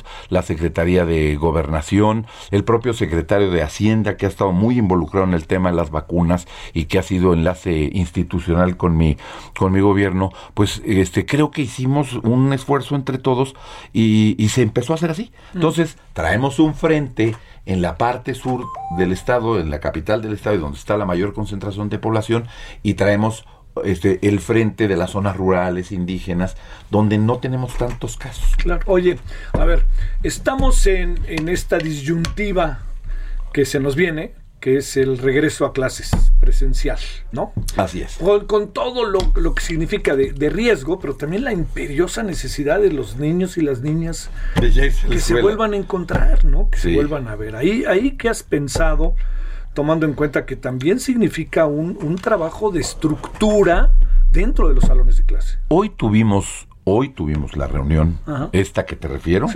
este, eh, que presidió la secretaria de Gobernación Sánchez Cordero, donde estuvimos los gobernadores, estuvo la secretaria Delfina, este, eh, Hugo López Gatel, el secretario de Salud, en fin. Este, hoy ya, ya está el planteamiento porque ya vamos a proceder a hacerlo. O sea, tu estado ya puede. Nosotros ya, puede. estamos listos, incluso nosotros podríamos, y estamos haciendo un planteamiento, vamos a hacer formalmente el planteamiento, de que nosotros aguantamos más sedes, incluso para que no haya conglomeración de maestros. ¿no? Este, a- a- se habían acordado un determinado número de sedes y nosotros creemos que podemos más y que podemos ayudar al gobierno de la República más y que tenemos todas las posibilidades, las cadenas de frío, las cadenas de transportación, he puesto a disposición del gobierno de la República un puente aéreo para que llevemos las vacunas en, en, en tiempo récord a los lugares donde están, tenemos ahí dispuestas ya las cámaras de frío, en fin, creo que hemos hecho una labor conjunta el gobierno de la República, los gobiernos municipales y el gobierno de Hidalgo, que estamos listos. Ahora, déjame hacerte una reflexión y compartírsela a tu público. Eh, el regreso a clases es un tema complejo porque vamos a empezar a- con la experiencia que ya tenemos de la primera etapa, ¿verdad? Este, vamos a empezar a tener eh, señalamientos este, que hay que estar listos para ir atendiendo, porque el maestro, que es el eje fundamental del, del proceso educativo, ¿no? Este, pues no es el único eje, Eje, y no es el único ente. por supuesto. Porque tienes una comunidad Sí, escolar en donde no solo tienes que vacunar al maestro, tienes que vacunar lo que nos pasa en salud, ¿no? Que, que no se ha logrado todavía. claro. Este, y, y los administrativos, porque ellos también están ahí sentados en la escuela, ¿eh? Y los de limpieza, Y, y y- los de- y el intendente y la de la cooperativa escolar también tiene que estar vacunada. Y los padres de familia, porque si no, es toda una comunidad, ¿eh? Es un tema complejo. Este, nosotros estamos haciendo un estudio para plantearle al gobierno de la República algo que el mismo gobierno planteó de entrada, ¿eh? Este, retomar el tema de, así como dijeron municipios de la esperanza, pero irnos más allá de la, de la- del concepto municipio, ¿no? Regiones de municipios de la esperanza, Claro. donde esté en verde, pues sí nos podemos arrancar Tú, con tú, todo. gobernador, bueno, por cierto, déjame mandar saludos al 106.1 de FM, que es- estamos ahí en Pachuca. Así Para- es. Saludos allá para Pachuca. Igual un Este, saludo allá a todos mis paisanos. A ver, pero déjame plantearte, este, ¿cuándo calculas, no sé si sea factible saberlo, que podría haber un regreso a clase, no te digo masivo, pero ya empezando a ser considerable Mira. en el Estado, tomando en cuenta que de alguna otra manera, gobernador, estamos aquí dos meses de que acabe el, el año, el año lectivo, ¿no? El año escolar. El año- Mira, este, eh, en esta, en esta tesitura de lo que te señalé, yo creo que nosotros estamos listos ya. Ah, mira. O sea, sí, claro. Ah, aquí va la reflexión que te acabo de hacer anteriormente. En donde estemos en verde, en las regiones o en los municipios que estemos en verde, podríamos regresar ya. En cuanto vacunemos a los maestros, vámonos para adelante. Ah, si tú me preguntas, oye, ¿y en Tizayuca, en Pachuca ya? No. Lo haría, este, no, no, no lo haría generalizado.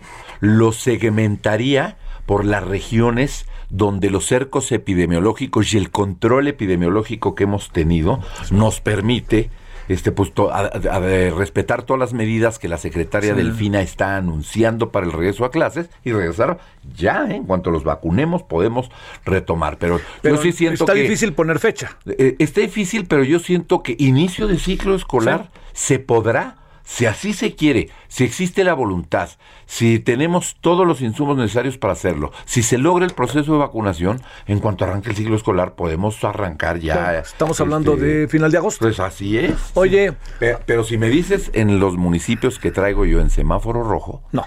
No, no lo recomiendo. Oye, a ver, este, eh, ¿ya están listos para las elecciones? Todo está, todo, todo marcha afortunadamente en santa paz, con tranquilidad. Sí. y yo he hecho un gran esfuerzo, y tú sabes que para mí Sí. es un gran esfuerzo por lo comunicativo y mediático que, Que soy, puede ser, sí. que me he guardado.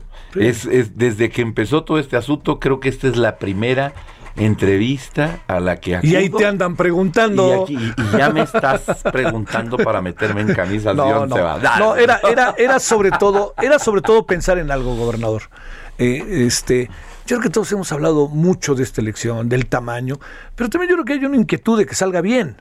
A eso es a lo que me refiero. Es muy importante que salga que bien, gane quien gane, ¿no? Que nos salga Todos bien. los mexicanos aspiramos a que salga bien, que se dé en paz, que se dé con tranquilidad, que se dé con absoluta libertad para que los ciudadanos tomen la decisión que les convenga.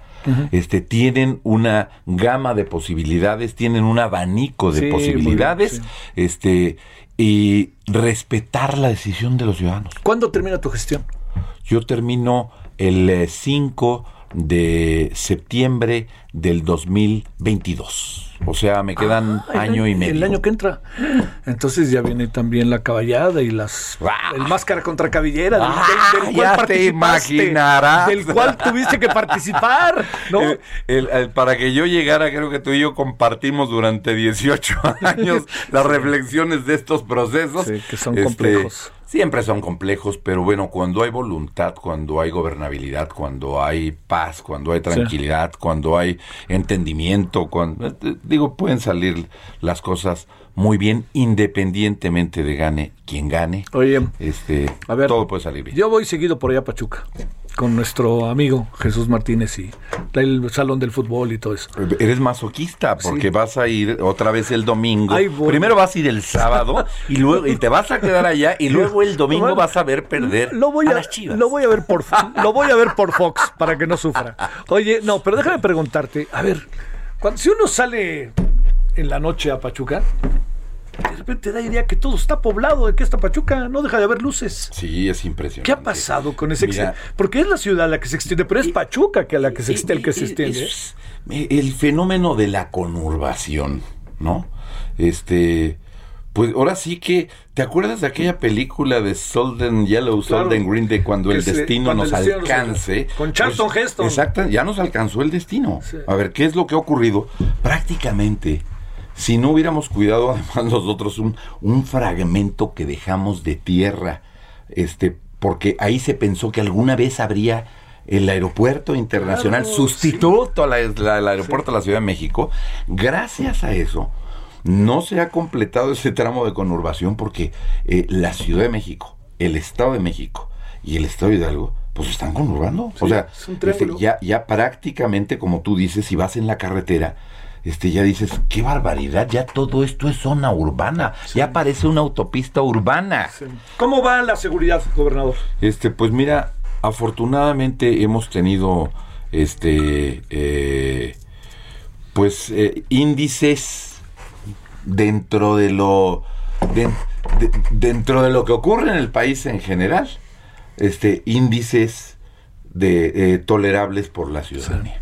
O sea, nuestros índices ha- se han disminuido en muchos delitos de alto impacto. Hidalgo tiene un gran problema en materia de seguridad. Gran. A ver. Se llama Huachicol. Claro. Este, tengo que decirlo, lo digo con tristeza, pero lo digo con mucho conocimiento del tema y con mucho conocimiento este del origen y con mucho conocimiento de las consecuencias. Este, el, el huachicol, pues es un fenómeno que no nos vamos a poder quitar tan fácilmente porque es un estado por excelencia donde atraviesan todos los ductos, oleoductos, gaseoductos, poliductos, los que vienen de Tuxpan y que atraviesan todo Hidalgo y van hasta Tula, y los que salen de Tula y vienen a, a Azcapotzalco, y los que salen de Tula y salen al Bajío. y- o sea, estamos hablando de cientos de kilómetros, cientos y cientos de kilómetros de, de, de- de ductos de Pemex. Pues es evidente pues que se vuelve un lugar en donde pues eh, eh, esto le brinda la facilidad a los que se dedican a esa actividad delictiva de pues de poderla tener porque este para vigilar todo eso se requiere Uf, mucho no hay manera. Eh, eh, yo adopté una política y creo que eh, una buena parte ha funcionado. Esta es una responsabilidad que hay estados que han dicho, este, estos son delitos federales, que lo atienda la federación. Es un problema de un delito federal. Y entonces, que, que lo atienda la federación. Yo creo que esa es una mala política. Sí, será muy delito federal, pero ocurre en el territorio y en el suelo del estado que uno gobierna. O sea, está en Hidalgo. Yo no puedo hacerme a un lado, lavarme las manos y decir, esto es un delito federal, ¿eh? hay que lo atienda la federación. No, hemos hecho una labor de coordinación, una labor de estrategia con las áreas de seguridad de Pemex, con la Secretaría Federal de Seguridad Pública, con la Guardia Nacional, con el Ejército Mexicano, este, con la Marina, con todas las autoridades este, que coadyuvan en esta situación y no pensar que esto es un asunto Que es de que otros, ¿no? No, al contrario, no sé si tú recuerdas que cuando eh, eh, eh, pusimos en marcha el, el famoso C5I Ujú. de Hidalgo, y digo famoso porque ya ves que ya sale este, hasta en películas, ¿no? Este, en el nuevo En- orden. en series. En las series. Sí, sí, sí. por- porque les gustó mucho la parte arquitectónica de, de este centro. Lo que sí tiene este centro es que es la mejor integración tecnológica de México y una de las mejores consideradas en América Latina, que yo puse desde el día uno a disposición del presidente de la República. Del secretario, en aquel entonces era el secretario Durazo, a la disposición del secretario Durazo, a disposición del secretario de la Defensa, del de Marina, de todas las autoridades, este, para que compartamos esa solución tecnológica, para que compartamos información, este, para que compartamos este, eh, eh, y conjuntemos eh, información de inteligencia para la prevención de la delincuencia y, y ver, verlo conjuntamente, porque si Hidalgo se quedara solo con este problema, no salimos. ¿eh? Y si dejamos sola a la federación, le va a costar mucho trabajo. Entonces, No, no, no. le vamos a entrar juntos. Pero en los de, pero en los demás delitos hemos logrado este Los del orden común, como que. Así es, hemos Oye, logrado un. ¿cuántos habitantes tendrá el estado? eh? De 3 millones. ¿Y se concentra que en Pachuca?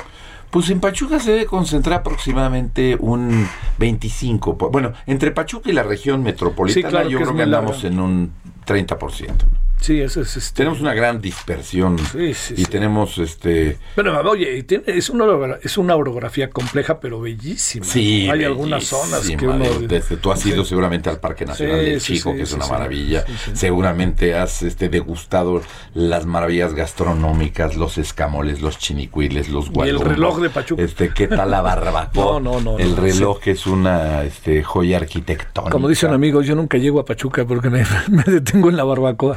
Sí, no. Bueno, este gobernador, pues gracias, ¿eh? Y que viniste aquí al Heraldo. En Oye, verdad que te agradecemos ti, mucho que hayas venido. Gracias al Heraldo, gracias a ti y, y a la paciencia de tu público que ahora los aburriste conmigo.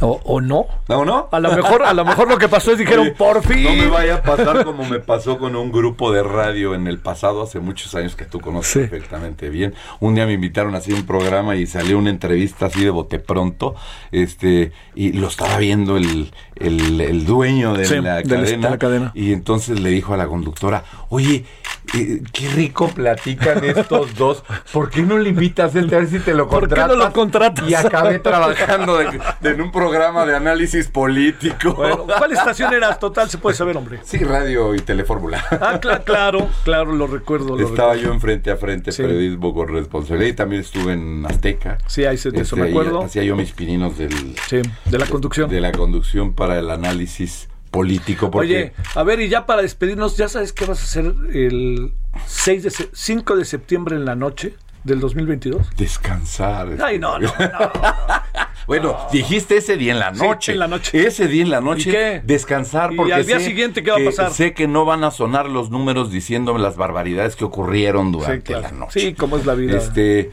y después, bueno, pues este tengo varias ideas. Una es este continuar por el eh, por el rumbo que debía haber tomado hace años, que era estudiar medicina. Yo quería ser médico, ¿no? Y ahora esto me ha animado muchísimo más. Y este, y bueno, eh, tú sabes que nunca me ha gustado especular. Sí. Vamos a ver qué sale Sí, de también todo es eso. lo que sucede. No, no me gusta adelantar vísperas, no me gusta especular. No sé para qué me alcancen las canicas y para qué no. Entonces, si las canicas alcanzan para muchas cosas, tú y yo vamos a platicar muchas cosas. Y si no alcanzan, vamos a hablar de medicina. y de otras cosas. Sale. Gobernador Omar Fayad, muchas gracias. Al contrario, Gabriel, gracias. a Gracias. ti. El gobernador del estado de Hidalgo aquí en el 98.5 y saludos hasta Hidalgo, Pachuca 106.1 de FM. Pausa. El referente informativo regresa luego de una pausa. Heraldo Radio, la HCL se comparte, se ve y ahora también se escucha. Heraldo Radio, la HCL se comparte, se ve y ahora también se escucha. Estamos de regreso con el referente informativo.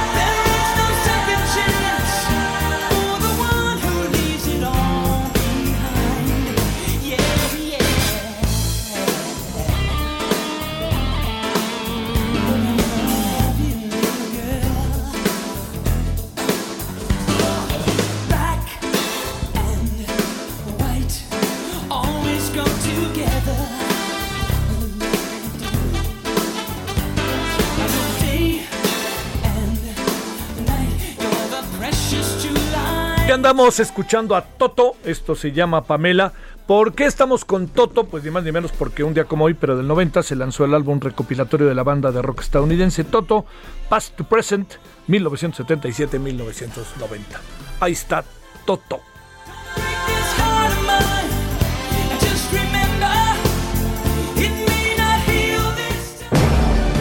Solórzano, el referente informativo.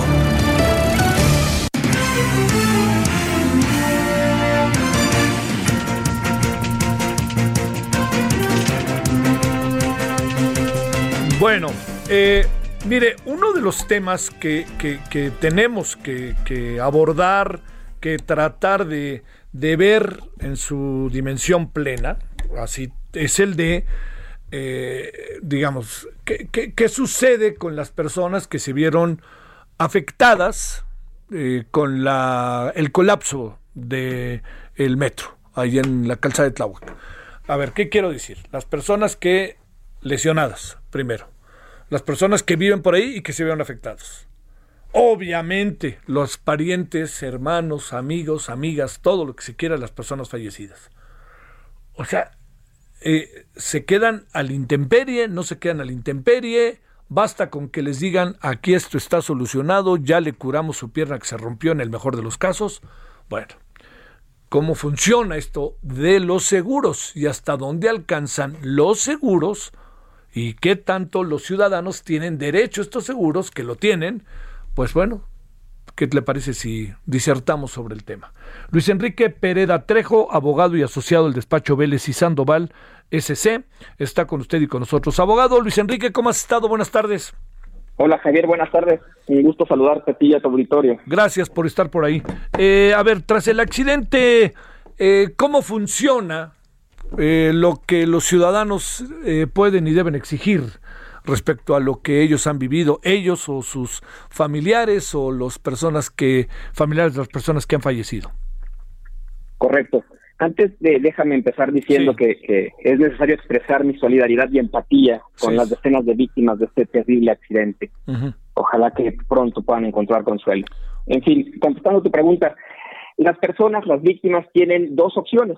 Una primera opción, por supuesto, es recibir el pago de una indemnización producto de responsabilidad civil de el metro que tiene contratado un seguro, una póliza de seguro de, daños, y ahí es un litigio civil o es un procedimiento civil que no es una opción ni para el metro ni, la, ni para la aseguradora, sino es una obligación de esto, una obligación del metro a través de su aseguradora de reparar el daño que hayan ocasionado por este actuar irregular. Esa es una opción, pero no es la única. La otra opción se llama responsabilidad patrimonial del Estado y también es una obligación, en este caso del gobierno de la Ciudad de México, y un derecho de las víctimas de recibir una indemnización objetiva y directa de parte de el gobierno de la Ciudad de México, con independencia del seguro. Y déjame decirte cuál es la importancia de esto. Eh, la póliza de seguro, como cualquier otra póliza, tiene un límite. Si los gastos médicos o los gastos funerarios o cualquier tipo de reparación del daño excediese el límite de esa póliza, pues, la aseguradora diría que ya cumplió con lo que había pactado con el gobierno de la Ciudad de México, con el sistema de transporte colectivo metro, y diría, pues ya pagué lo que tenía que pagar. Y es exactamente la misma experiencia que tuvo cualquiera de tus radioescuchas podría tener con cualquier otro seguro. Déjame simplificarlo. Un coche, pues si la cobertura solo llegaba hasta cierto monto y esa cobertura se ha agotado, ya no hay más dinero. Pero la responsabilidad patrimonial del Estado no tiene nada que ver con el seguro y es la obligación del Estado de hacerle frente a un servicio público irregular y esta obligación, esta responsabilidad es objetiva y directa, por lo que en realidad las personas, las víctimas de este lamentable accidente, tienen estas dos opciones, agotar el pago del seguro y, si esto no es suficiente, iniciar un procedimiento independiente de responsabilidad patrimonial. Sí, claro. Oye, este, eh, híjole, ¿hasta dónde espera que, que, que, hasta dónde puede uno, digamos, porque también los ciudadanos, eh, este abogado, no, no estamos muy bien informados, ¿no? ¿Qué tendríamos que hacer los ciudadanos, particularmente los ciudadanos obviamente afectados? Es una gran pregunta, Javier. Y, y mira, hay que decir que, en mi opinión, el gobierno de la Ciudad de México no está ofreciendo la suficiente información en este tema. Yo antes de conversar contigo me metí a la página del metro, a la página de Locatel, a la página del gobierno. Y, por ejemplo, en la página del metro hay, hay un link que dice eh, póliza de seguro. Uno asumiría que ahí uno podría encontrar la póliza y todos los procesos que se necesita, pero en realidad uno no encuentra nada, solo encuentra un anuncio de que existe una póliza. Creo que el gobierno podría hacer más para acercar la información, pero esto no es un problema de los ciudadanos, es una responsabilidad de la autoridad. Es decir, yo quiero pensar que en estos momentos las, las víctimas y sus familiares están siendo contactados por personal del gobierno para ofrecer el pago de las, de las cuentas de hospitales o de servicios funerarios, porque no debe de ser una carga para, para las víctimas. Otra vez, hay un dinero contratado, un, un contrato de seguro con una empresa, el Grupo Mexicano de Seguros, para que estos actúen de manera inmediata y cubran lo que deben. que tiene que hacer la ciudadanía? que tienen que hacer particularmente las víctimas? Exigirle esto al gobierno de la Ciudad de México. Oye, Y, dígame. No, no, eh, lo que pensaba es, eh, debe de haber un monto, ¿no? Un monto para si tú sufres un accidente, eh, te den una, un seguro. Desde que te subes al metro, presumo que el metro se responsabiliza con sus este, pasajeros a través de un seguro, ¿no? Como si te metes en una carretera y dices es una carretera en donde tú pagas una cuota, si cumples con los requisitos que debe de cumplirse de términos del tránsito, pues supongo que si pasa algo en la carretera, la carretera está, la- el- el gobierno, en este caso el gobierno federal, está obligado a pagarte, ¿no? Una indemnización o un seguro, ¿no? Es correcto, es correcto. Este, este servicio se contrata con, en este caso específico, con Grupo Mexicano de Seguros, este ADCB, quien debe de dar esas indemnizaciones hasta donde tope el monto de la póliza. Eh, ¿Hay algún tipo de, de límite, por ejemplo, no sé, pregunto, ¿tenemos una idea de cuánto se le puede dar a los familiares de una persona fallecida por este accidente, por este incidente o por esta, por este colapso? Ese monto está estipulado, está contratado por el gobierno de la Ciudad de México a través del sistema Metro con la empresa de seguros. Y esa información yo no la encontré disponible, no sé cuál sea el monto de la póliza. Lo que sí sé es que tiene un límite, un, un- un tope. Y si ese se rebasa, la aseguradora por supuesto que no va a pagar un peso más. Pero, insisto, del lado de la responsabilidad patrimonial del Estado, que está prevista en el Código Civil, que hay una ley de responsabilidad en la Ciudad de México, ahí no hay límite alguno.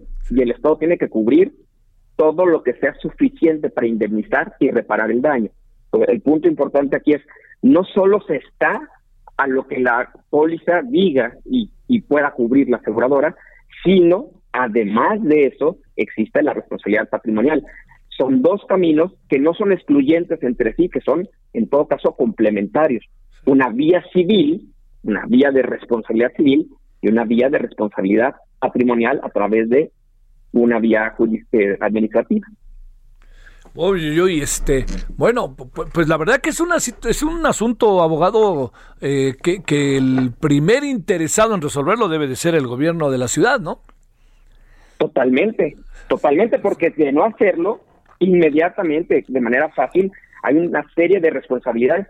Y no hablo de, de un tipo electoral, esas no me tocan a mí, sino de responsabilidades administrativas por haber actuado sin seguir los principios del servicio público de manera eficiente, eficaz, etcétera, etcétera. Entonces, por supuesto que el principal interesado objetivamente es el, es el propio gobierno de la Ciudad de México en, en atención a la terrible tragedia y a sus obligaciones como servidores públicos. Bueno, este abogado, te mando un saludo y el agradecimiento que estuviste con nosotros. Gracias, Javier. Un saludo a ti y a tu auditorio. Gracias. Luis Enrique Pereda Trejo, abogado y asociado del despacho Vélez y Sandoval. El tema de los seguros a partir de ahora que no se puede dejar de pensar.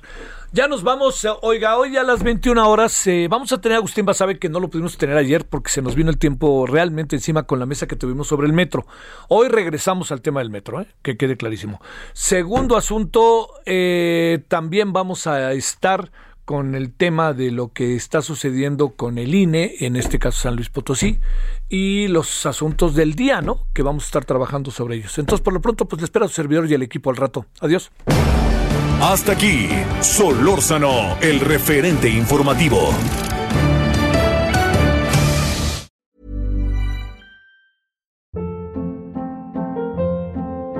Hold up. What was that? Boring. No flavor. That was as bad as those leftovers you ate all week. Kiki Palmer here, and it's time to say hello to something fresh and guilt-free. Hello Fresh. Jazz up dinner with pecan-crusted chicken or garlic butter shrimp scampi. Now that's music to my mouth. Hello Fresh. Let's get this dinner party started. Discover all the delicious possibilities at hellofresh.com.